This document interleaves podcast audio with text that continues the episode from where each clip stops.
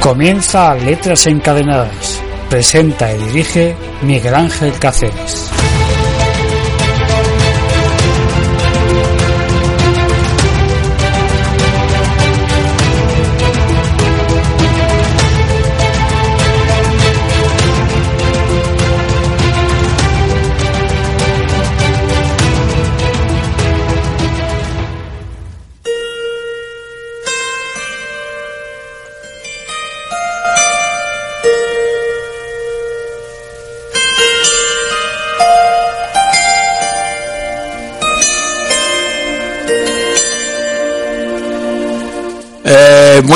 Tardes, eh, Sergio Sánchez, eh, ¿qué tal estamos?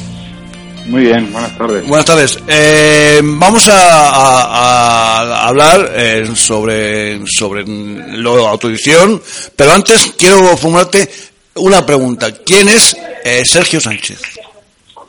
Pues, bueno, Sergio Sánchez es un, un emprendedor, un- una persona que era y es ingeniero de informática y que hace 10 años, junto con otros socios, deciden montar un- una editorial online. Eh, ¿Desde cuándo existe la autoedición en España y cuál ha sido el camino recorrido por la misma?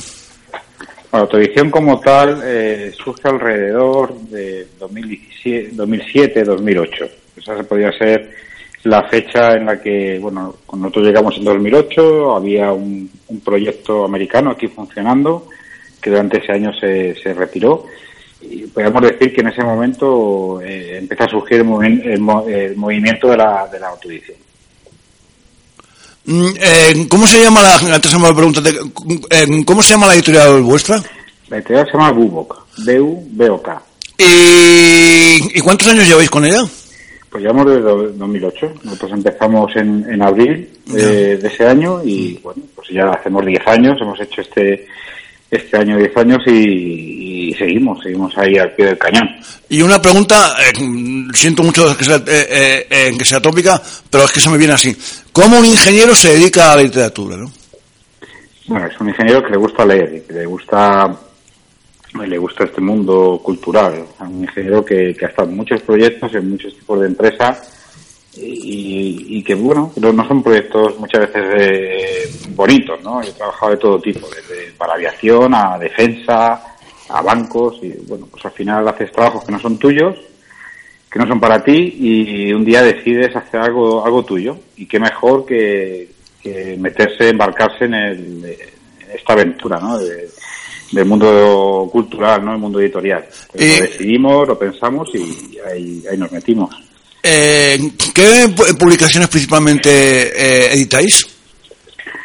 Pues hay, hay de todo tipo. Al final, al ser, eh, al ofrecer al autor una plataforma con la que poder editar, pues hay, hay realmente libros de todo tipo. Es realmente un reflejo de, de los libros que puedes encontrar en cualquier gran librería. ¿no? Al final, esa- ese porcentaje de libros son los que tenemos nosotros. Por ejemplo, eh, ¿qué tenéis más publicado? ¿Novela, ensayo, poesía? Pues mm, hay mucho ensayo, hay, hay mucha novela, poesía, como, como siempre, pues hay menos, pero hay, hay menos en general, ¿no? Sí, sí, exacto, exacto. que cuesta, que cuesta Sí, sí, sí, sí, algo de sí. teatro. Sí, ¡Ay, qué bien! Sí, sí, sí, tenemos un poco de todo, ¿no? Pero es verdad que al final, bueno, pues la novela, el ensayo es, es lo que más, hay, hay mucho libro práctico, mucho libro de profesionales, que, bueno, eso es- al final es un reflejo. Yo siempre digo que, que, que hay el mismo porcentaje que puede haber en, en cualquier librería. ¿Y tenéis libro de viajes de autoayuda? libro de viajes, de autoayuda, de cocina, eh, empresariales, eh, de todo. O sea, al Eh, final, nosotros tenemos un catálogo de 70.000 libros. Oh, madre mía, madre, qué bueno. Claro, claro. Eh, es que me interesa mucho, claro, evidentemente.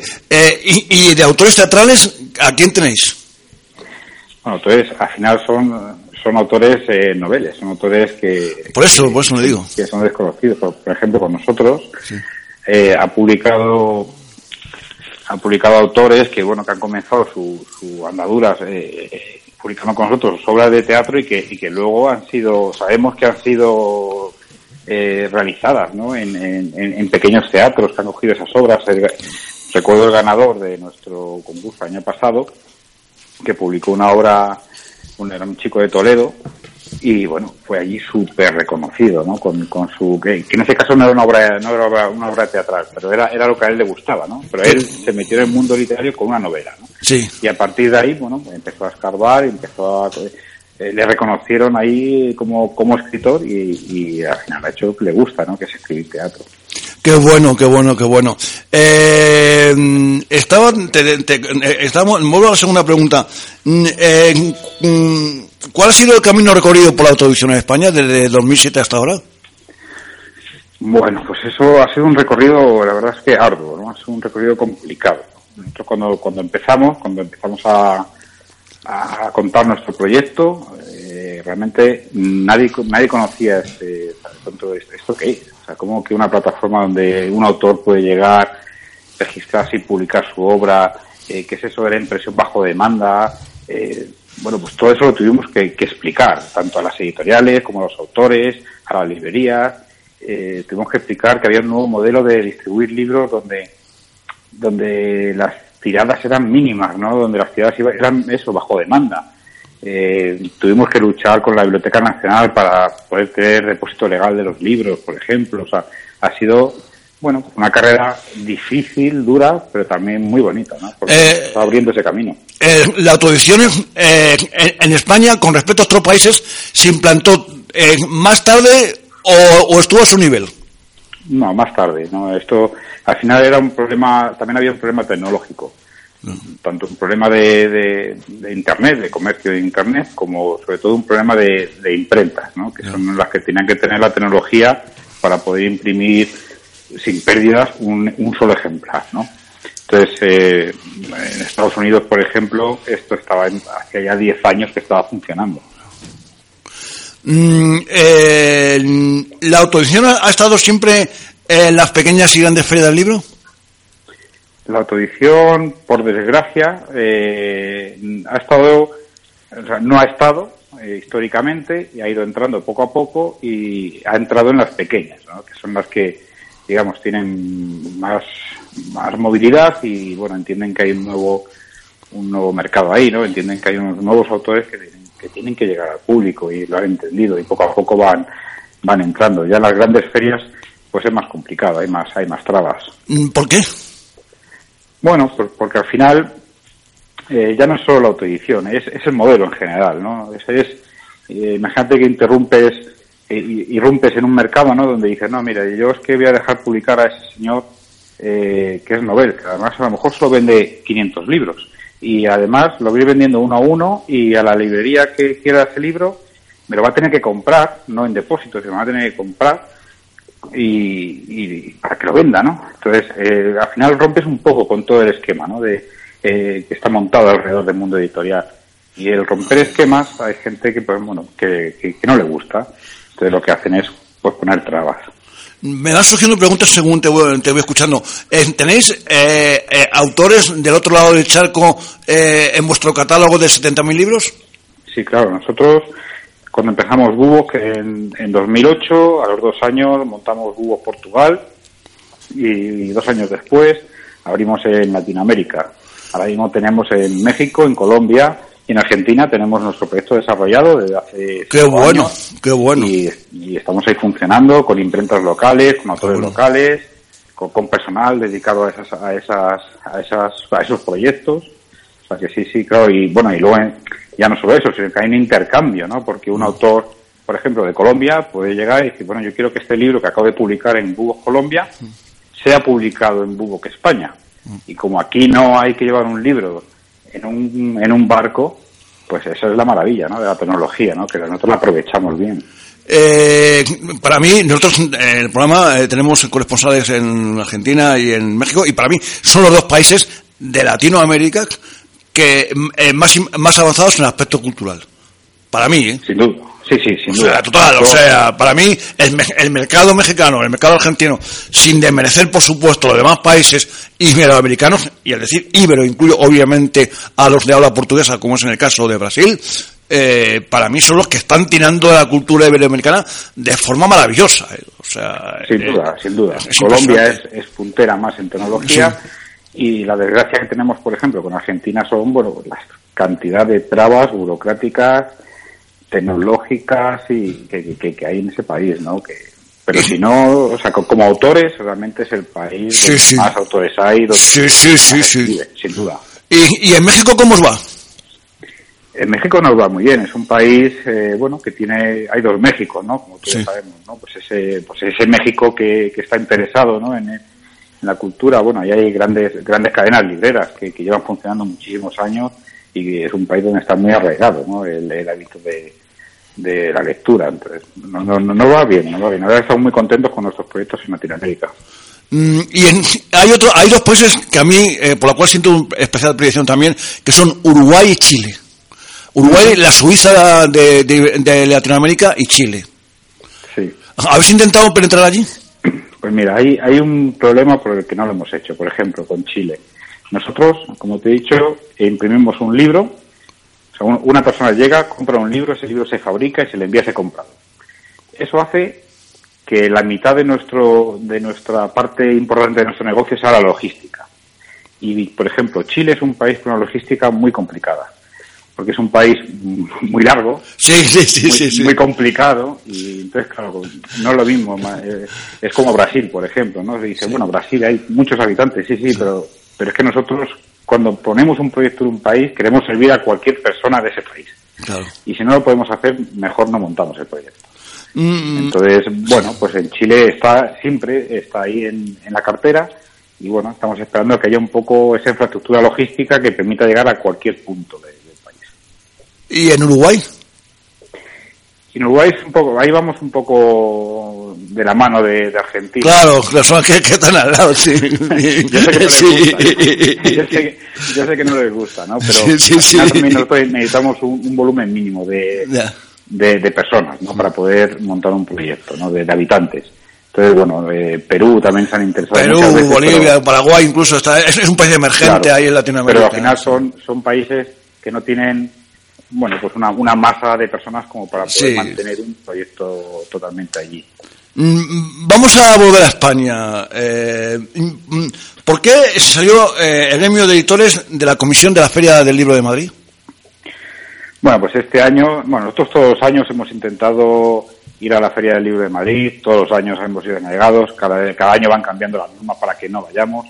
Y bueno, este año, pues eh, esa comisión, ¿no? que está formada por, por libreros, por editores y por distribuidores, eh, bueno, pues ya decidió eh, otra vez que no, que no podían ir los autores de autoedición, no iban, los autores noveles que se autoeditaban no podían ir a la Feria del Libro. Y además decidió que los editores iban a perder 50 metros eh, de, de, casetas. Y además decidió que los editores iban a tener una subida de cuota.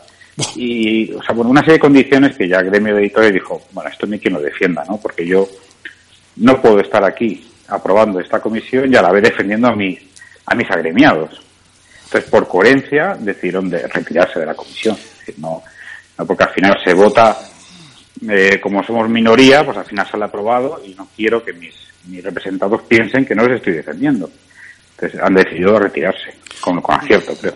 ¿Y qué motivos se movieron a realizarlo, eh, a, que los problemas sean conocidos eh, por mucha, muchísima gente eh, estos problemas, me refiero a la autoedición, a través de la, a través de la plataforma Chain.org?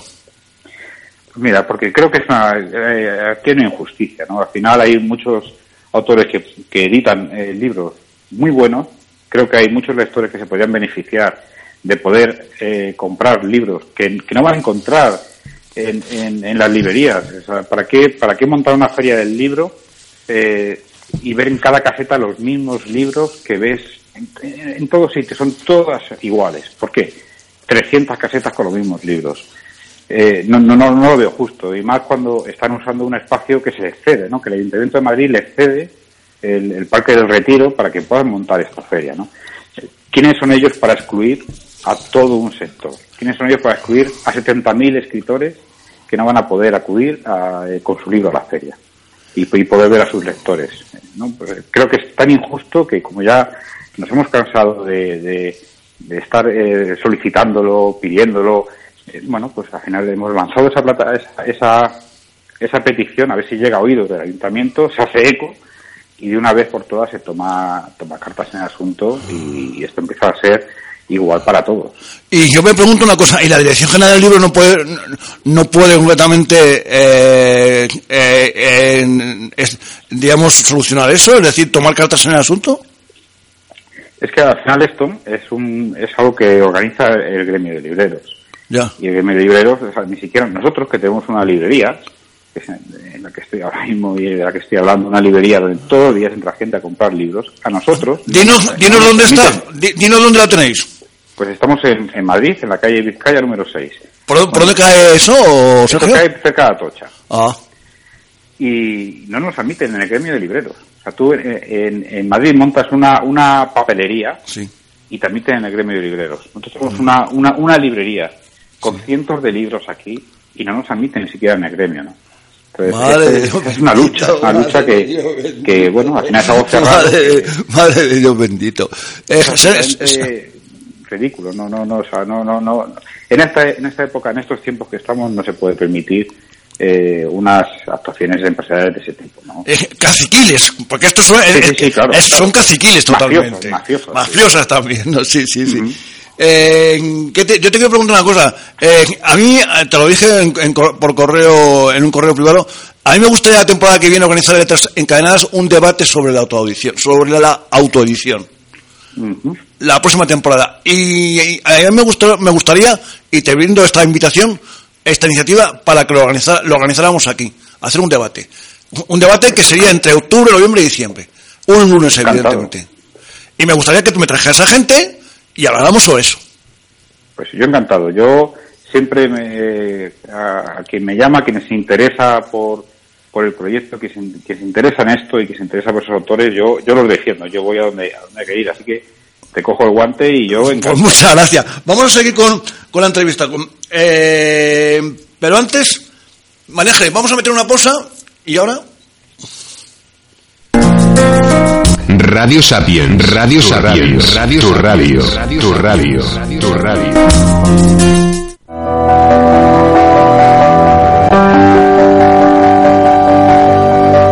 Descarga en tu móvil la aplicación de iVoox y suscríbete a nuestro podcast Letras Encadenadas.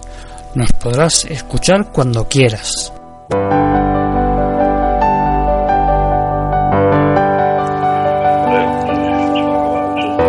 Eh, estamos con Sergio Sánchez, que es eh, eh, un es, eh, es un editor. Es ebook, se llama tu editorial. Se llama Bubok. Bubok, Bubok, efectivamente. Que eh, ha iniciado a través de la plataforma Chainor eh, una iniciativa para que la autoedición eh, eh, esté en todas las ferias de, de, de, de, España y a esos autores cuasi desconocidos o desgraciadamente en el más completo de los anonimatos se le conozca.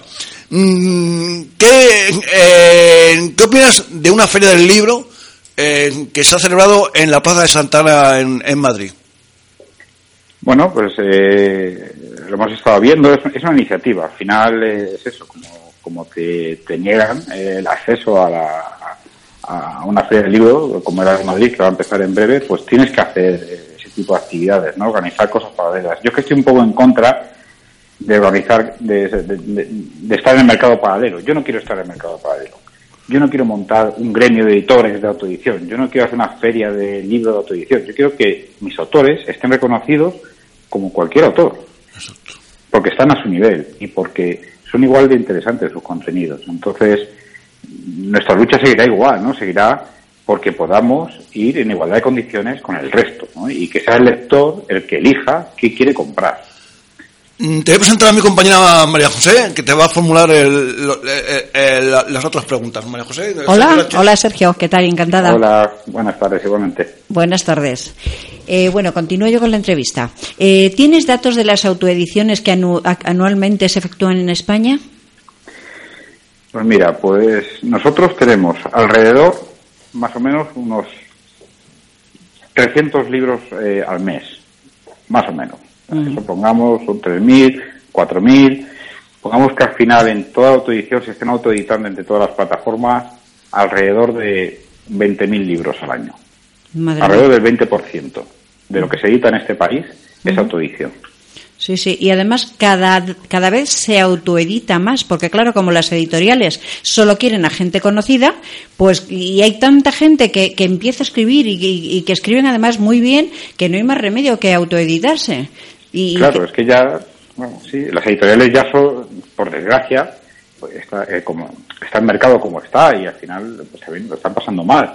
Eh, tienen que apostar solo por, por cosas que sepan que le van a dar resultados. Al final recurren a los autores que ya conocen, a lo que saben que van a vender o al personaje de, que esté en ese momento de moda porque saben que van a vender ese libro, ¿no? Y eso al final repercute en el lector. El lector se encuentra lo mismo y se encuentra, bueno, pues lo que lo que les lo que le quieren dar, nada más. Eh, yo te voy a decir una cosa, Sergio. Yo, el libro del verano pasado que más me hizo reír era una autoedición. Pero, pero reír, pero, pero a mandíbula la tienda, lo viene de verano, no voy a decir obviamente la editorial, pero fue, vamos, literalmente revolcándome por el suelo. Qué libro, vamos, me hizo reír y lo recuerdo y fue maravilloso. Y es, es, una, es una editorial, es una editorial, aunque es de Portugal, pero tiene eh, raíces aquí en España, relativamente conocida. Eh, pero el autor no es conocido, ni mucho menos. Ni mucho menos. Pero fue maravilloso. Qué libro. Y, digo, y no es de un autor súper conocido, laureado, ni mucho menos, de verdad. ¿eh? Exacto. Yo, también leo muchos, eh, muchas autoediciones y la verdad es que hay muchas que no tienen nada que envidiar a otras de, autores conocidos, ¿eh? Sin duda, y eso es lo que defendemos. Eso es lo que defendemos. Pues hay que, defenderlo. no, que diga, no, esto no vale, o esto sí vale. Claro, hay que defenderlo. ¿Y la autoedición es el medio menos costoso para editar y publicar un libro y también para promocionarlo mediante el boca a boca? El menos costoso. A ver, eh, eso es, el, coste es, una, es algo complicado. ¿no? Al final en autoedición tú tienes que, eh, como, es la palabra, tú tienes que autoeditarte, tú tienes que, que, correr con ese con esa edición, ¿no? Tú tienes que al menos hacer tu libro, nosotros es lo que hacemos, ¿no? Te damos la posibilidad de, oye, mira, tienes aquí esta plataforma, tú puedes subir tu libro, te decimos cómo tienes que maquetarlo, cómo hacer tu portada, y eso tiene un coste de tiempo que te va a costar. Eso, una editorial cogería tu libro, se encargaría de todo esa editorial y lo pondría a la venta. Luego los porcentajes son diferentes, obviamente, de beneficio. En la autoedición ganas muchísimo más que en una, edición clásica. O sea que el coste es relativo, ¿no? Pues depende. Eh, si valoras, eh, en cuánto valoras tu tiempo, si prefieres ganar eh, más después o, invertir en, hacer el libro. Hay que tener cuidado para, eh, para no caer bueno, pues, eh, en algo que no necesites. ¿no? Siempre nosotros creemos que hay que ajustarse mucho a lo que cada autor necesita y lo que puede llegar a vender y lo que puede hacer. ¿no? O sea, nosotros estudiamos cuando vienen los autores, les decimos, oye, mira, estas son las posibilidades reales que tenemos con esto. Ahora tú decides. Lo que ocurre es que ahora hay editoriales que están buscando nuevas fórmulas para esa autoeditación. Por ejemplo, eh, editan eh, gratuitamente, pero luego el escritor, el autor, tiene que quedarse con un número determinado de libros que generalmente los tienen vendidos en las presentaciones a sus amigos y familiares. Y de esa forma amortizan el coste. Esa es una fórmula o, no los venden, que ese es el problema. Al final, bueno, pero si no, los venden... nosotros damos una plataforma y decimos, mira, aquí tienes una plataforma. Nosotros tenemos unos servicios editoriales que, te vendemos, pero también tienes toda la plataforma disponible para que la hagas tú, ¿no? Y puedas eh, subir tu libro, hacer tu portada, te damos manuales, y ese libro pasa a estar a la venta igual que el que ha dicho, no, yo quiero que me lo hagáis todos vosotros porque sois unos profesionales de la edición y me lo hacéis vosotros. Pues ya está. Nosotros no obligamos a comprar eh, estos proyectos que hay, ¿no? Es decir, compra 300 libros y te regala la maquetación. Realmente estás pagando todo tú, ¿no? Estás pagando la maquetación, los libros y todo, ¿no? ¿Para qué? ¿Para quedarte con 300 libros en tu casa? Mm, no son 300, ¿eh? Son muchísimos menos los que yo, algunas editoriales que yo conozco, muchísimos menos. depende. O sea, los hay de 50, los hay que te piden 300, los hay... Sí, pues yo los conozco de 50 y hasta de menos. Sí, sí. Mm. ¿Y, las editoriales pequeñas maltratan a la autoedición? ¿De alguna, de, eh, alguna la usurpan? De alguna forma. Sí, al final eh, lo que hacen es eh, un poco emborronar ¿no? este, este nuevo, esta nueva forma de trabajar.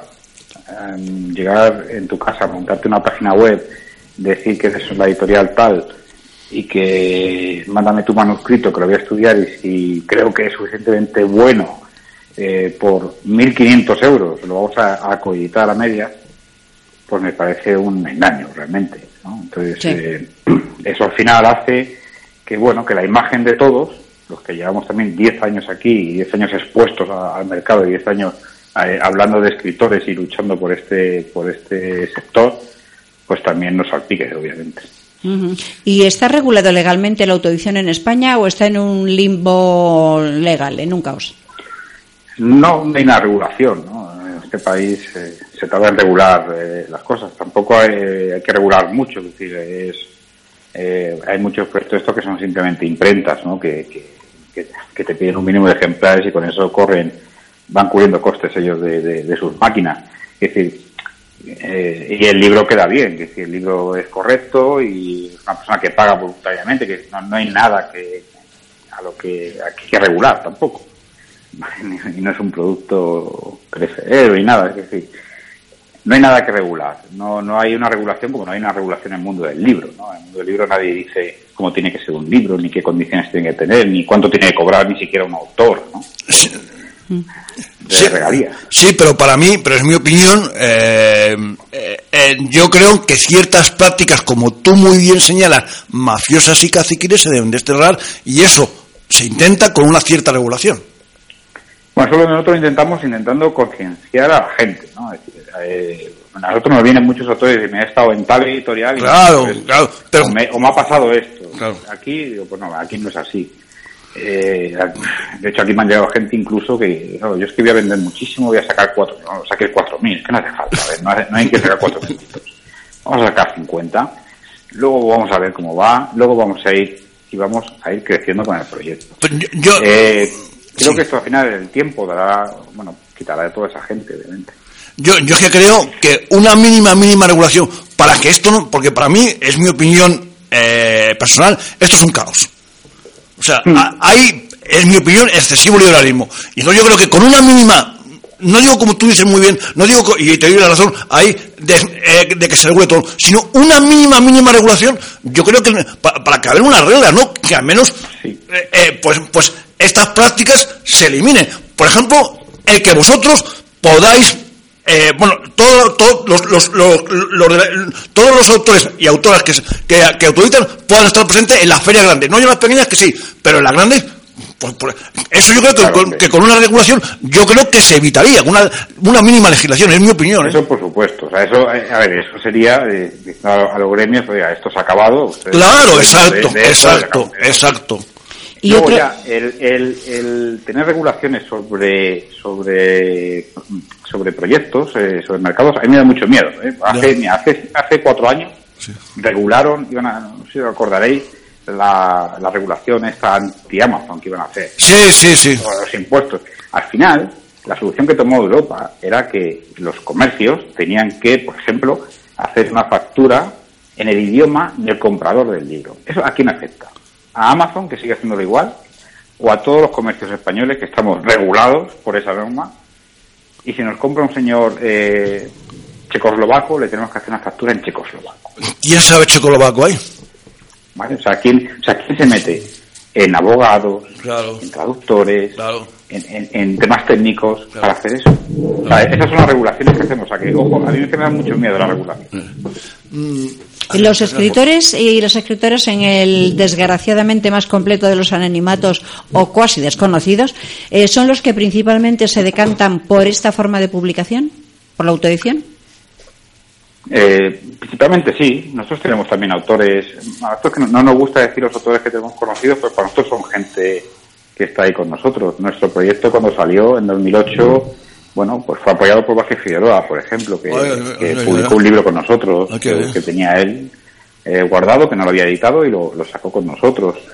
Eh, y han venido más, no sé, para decirte, con nosotros um, edita Goma Espuma, por ejemplo.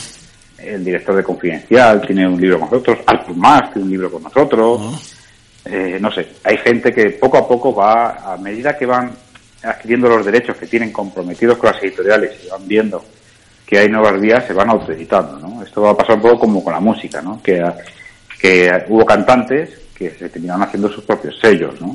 Porque veían que estar con, con Virgin, no sé, por ejemplo, O con Emi. Ya una ventaja, ¿no? O, o, o, con Emi, la antigua Sí, Spavó. no sé, sí, Spavó, Belter. Te, te pongo, te, no, te no digo sé. Spavó, Belter, que ya han desaparecido, vamos, sí, lo, sí, las sí, nombrar. ¿no? O la CBS, por, o CBS, por ejemplo. ¿no? Exacto. O sea, digo, es algo como cualquiera, vamos. Que cuando ya un, un, un cantante dice, ¿a mí qué me aportan ahí? ¿no? Si al final a mí me llaman para contratarme los conciertos, si al final yo me estoy, eh, me, me- estoy editando, o sea, me puedo poner una, una casa, puedo editarme mi propio disco, sea, ¿qué me aporta? No? Pues si no me aporta nada, pues al final me lo hago yo solo. Eh, y, y son complejos o fáciles de implementar las soluciones, de resolver los problemas existentes en la autoedición? Eh, no, no, no te entendí la pregunta. No, Que si son complejas o fáciles de implementar las soluciones, de resolver los problemas existentes en la autoedición. Mm, Bueno, cada vez hay más herramientas, ¿no? Al final, si yo te digo, también nosotros, por ejemplo, facilitamos mucho. Yo te digo, mira, eh, tú has subido un libro, nosotros te pedimos un PDF cuando subes, eh, cuando queremos tu libro, te pedimos el PDF. Sí. Calculamos el número de páginas, el tamaño que tiene, y te decimos, mira, tienes que subir una portada en un JPG de 3.000 píxeles de ancho por 1.200 de, de, de lomo, donde el, el lomo va en el píxel, o sea, te damos todas esas indicaciones. Sí. Ahora, te tienes que buscar a alguien, si no sabes hacerlo tú, que te haga esa portada, ¿no? Que te la diseñe.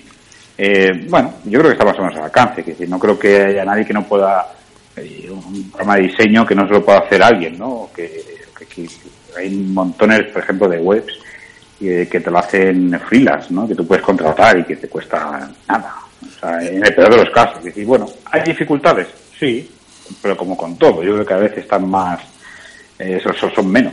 Y, y- y de cara sobre todo a, y, y también eh, era otro, el otro sentido de nuestra pregunta, eh, de que estéis eh, en, en las ferias del libro, ¿eso es fácil de, so- de solucionar? Pues por ahora no, por ahora no, hasta que llegue un ayuntamiento y llegue y llame al gremio y diga, bueno, ¿esto qué está ocurriendo aquí? ¿Qué está ocurriendo? Porque ustedes no son los dueños de esto, ¿eh? O sea, vale, ustedes son los dueños de la marca, ¿no? Que, que han, han sacado, pero es que yo le estoy cediendo este terreno. O esto empieza a haber una libre competencia aquí, o se acabó la feria. El día que llegue eso, que llegará, seguro, que hace hace 10 años cuando empezamos a intentar participar, de esto nos hablaba. Hemos estado años luchando en, en, en la sombra y sin que nadie hablase de esto. Y ahora ya se habla. Ya el año pasado se hicieron eco muchos periódicos y este año ya es algo, o sea, ya el gremio de editores se ha salido de la comisión. O sea, esto es una, una evolución, ¿no? En, en dos años, tres, ha cambiado mucho, estoy convencido. Pues yo, pues aquí en Letras Encadenadas, ¿verdad, María, verdad, María José? Tenemos un sueño. Y es que, que- y es que la autoedición eh, participe ahí en... Sí, sí, es la verdad. O sea, participe en, en, toda la feria del libro. Porque todo el mundo tiene que ser leído. Y yo, tengo, y yo siempre conté- eh, contaré la siguiente anécdota. Eh, aquí en el programa, eh, hace en el año 2015, en, en, el, en marzo del 2015, entrevistamos a la segunda mujer que ganó el premio de novela negra eh, Ciudad de Getafe. Eh, era una es una argentina que se llama Solanca Mahue. Fue la segunda conexión que se hizo con el exterior y la primera en cruzar el charco. Eh, pues ella hablaba de Cervantes, ¿no? Eh, ¿Cómo te estoy hablando? Y le dije, y dice no, es que eh, Cervantes se tiene que leer. Digo, y también su, y también, y- y también su obra, ¿no? Porque por- toda su obra también merece ser leída. Entonces, todo el mundo, todo esto lo extrapolo a, a lo que estamos hablando, todo, todo el mundo tiene, eh, eh, tiene derecho a ser leído. Independiente, otra cosa sea que le guste o no, pero a ser leído, a estar presente, totalmente. Eso hay que, eso hay que ir, a- eso hay que ir, eh, perdón por la expresión, eh, con todo, con todo el alma por ello, Sergio. Eh, Eso hay que lograrlo, eh. Pues sí, hay que lograrlo porque verdad, es ¿eh? justo, es de justicia. Claro que sí, hombre. Es que, o sea, ¿por qué una persona renombrada o eh, tiene que ser y yo no? ¿Por qué? ¿Por qué no? A ver, díganlo usted. Exactamente, y que el no sea por, bueno, pues por, ¿por qué eso? Porque al final lo pones, la gente no lo compra y dice, mira, este libro no Claro. se ha vendido, este libro Cuando- no tiene nadie, este libro no va. a la- Claro, cuando comentamos aquí, María José lo comentaba muy bien, o yo, de que hay libros de autores desconocidos, yo le hablo del caso de, de- de- de- de este verano, que, que no es conocido y, y que me moría de risa. Pues fue maravilloso el libro, un libro buenísimo, vamos. Y así puede decir otros muchos, muchos, muchos, muchos. Y yo veo además otro problema, y al hilo de la última pregunta que he hecho sobre los problemas existentes en la autoedición, ya sabes que en las editoriales te cobran, digamos, un paquete. La corrección, la maquetación, la edición eh, y, la distribución. Y ahí yo veo que todas las editoriales fallan no distribuyen. Y entonces, claro, eh, si no te distribuyen, la gente cómo te va a conocer. Si, si no se distribuye y no llega a las librerías. Es muy difícil, muy difícil. Entonces, a una persona que ha pagado una autoedición, lo primero que hay que hacerle es ponerle, ponerlo en las librerías, porque si no, se comen los libros. Si no se llevan, no se ven los libros. La gente muchas veces va a las librerías y dice, tengo que hacer un regalo. Eh, a ver qué puedo comprar. Andan despistados. Pero ven ahí una serie de libritos, a lo mejor los ojean y dicen, pues me voy a llevar este que pinta bien. Pero claro, si no está el libro, ¿cómo te lo van a comprar? Obviamente, si no está, no se puede comprar. Efectivamente. Eh, pues ahí fallan, pero Tampoco, pero tampoco hagamos de la librería... Eh, eh, un, objeto tan principal. Es decir, en España se editan al, año 100.000 títulos nuevos. 100.000. En una librería, un título nuevo dura 15 días, a no ser que sea un bestseller que están promocionando con miles y miles de euros desde una editorial. Sí, pero es que si no se llevan a ninguna librería o se lleva a uno en un extra radio de Madrid, pues ya me contarás. ¿Cómo, se vende ese libro? cambiar un poco la forma, ¿no? Es decir, vamos a, ver de qué forma se puede distribuir esto con cabeza y que, y que la distribución no implique sacar 50.000 ejemplares para que luego al final de, al final de año me devuelvan 40.000. Eso, eso a día de hoy es inviable.